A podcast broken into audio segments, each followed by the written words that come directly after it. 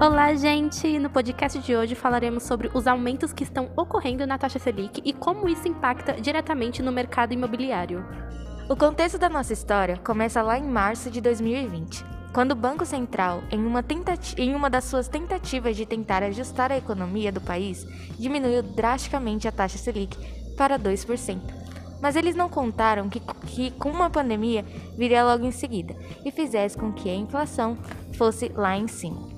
Na época, as ações que o Banco Central tomou ficaram muito precipitadas, e em 2021 o cupom decidiu aumentar diversas vezes a taxa Selic, a fim de conter a inflação o mais rápido possível, já que no final desse ano temos as eleições, o que causa uma instabilidade com os agentes econômicos que não querem aplicar os seus recursos financeiros no país e, com isso, uma preocupação no Banco Central.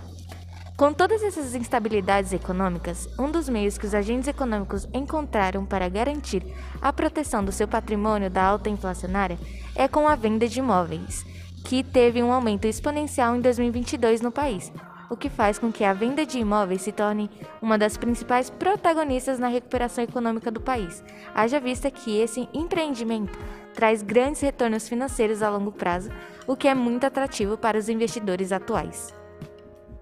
Não é nenhuma surpresa que o brasileiro é apaixonado por imóveis, e isso se deve a uma cultura que já foi enraizada em nós. Mas por sorte, esse vício é algo benéfico, já que imóveis são vistos como um bom investimento econômico. Costumamos ver eles como uma forma de reserva de valor, ou seja, se houver uma crise muito grande, o imóvel ainda continuará lá. O mercado imobiliário foi o que se recuperou mais rapidamente dos reflexos da pandemia nesses quase dois anos, e apesar da alta atual da Selic e da inflação, Grande parte dos especialistas seguem com opiniões favoráveis quando o assunto é tendência no mercado imobiliário no Brasil em 2022. A expectativa é que o movimento da alta registrado em 2021 prossiga. Quando você compra um imóvel, você está investindo em um bem durável que será seu. E além disso, o imóvel próprio traz estabilidade financeira e não consome parte dos seus ganhos mensalmente. E também a possibilidade de gerar uma renda passiva, ou seja, uma espécie de salário que não depende do seu esforço. Economicamente falando, é mais sensato alugar um apartamento do que arcar com os altos juros de compra de um imóvel próprio. O imóvel poderá valorizar futuramente, isso pode ocorrer devido às mudanças feitas na estrutura do imóvel, as condições do mercado, oferta e demanda dos imóveis da região e até mesmo a valorização do seu entorno. Muitos acreditam que a valorização de imóveis é constante, porém pode existir também a queda dos preços. A aquisição de imóveis está se popularizando mais em 2022, mesmo com a alta da taxa Selic, devido à facilidade de encontrar imóveis, o uso da tecnologia e a desburocratização de processos, o que torna ainda mais simples e rápido a aquisição ou aluguel de novo empreendimento. Além da maior vantagem nesses investimentos em relação às aplicações financeiras tradicionais. Dessa forma, o único obstáculo real de 2022, quando pensamos nas tendências do mercado imobiliário, será o custo de crédito e não necessariamente a oferta e a procura. O modelo que o Banco Central utiliza foca na inflação não do mês atual, mas na inflação de 18 a 24 meses à frente.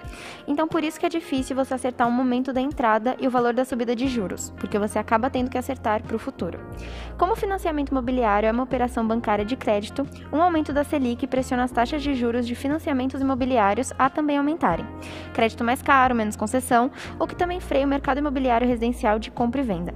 Com o aumento da taxa Selic, ainda que com a redução dos preços dos imóveis, haverá também um reajuste no valor do financiamento imobiliário. Por exemplo, em um contrato indexado a Selic, se a taxa subir de 10% para 12%, a taxa de financiamento acompanhará esse movimento, aumentando o custo das prestações do imóvel. E hoje, o principal foco das construtoras são os jovens, com idade entre 25 e 35 anos. Essa mudança de perfil é impulsionada pela ampliação do crédito imobiliário de hoje, o que proporciona muito mais facilidade de financiamento graças à redução dos riscos para os bancos. Além disso, os jovens dessa geração já possuem renda própria e buscam por independência. Também buscam por apartamentos pequenos que facilitem a organização e limpeza dos ambientes, e de preferência que estejam em condomínios repletos de áreas de lazer e em boa localização, próximos a tudo de que precisam, como supermercados, por exemplo. Aumentar a Selic causa uma desaceleração da economia, o que impede que a inflação fique muito alta. E baixar a Selic causa um estímulo ao consumo que aquece a economia, aumentando a inflação quando ela está abaixo da meta. Então é isso, gente. Muito obrigada para vocês que ouviram, né, teleouvintes, e espero que tenham aproveitado. Até uma próxima.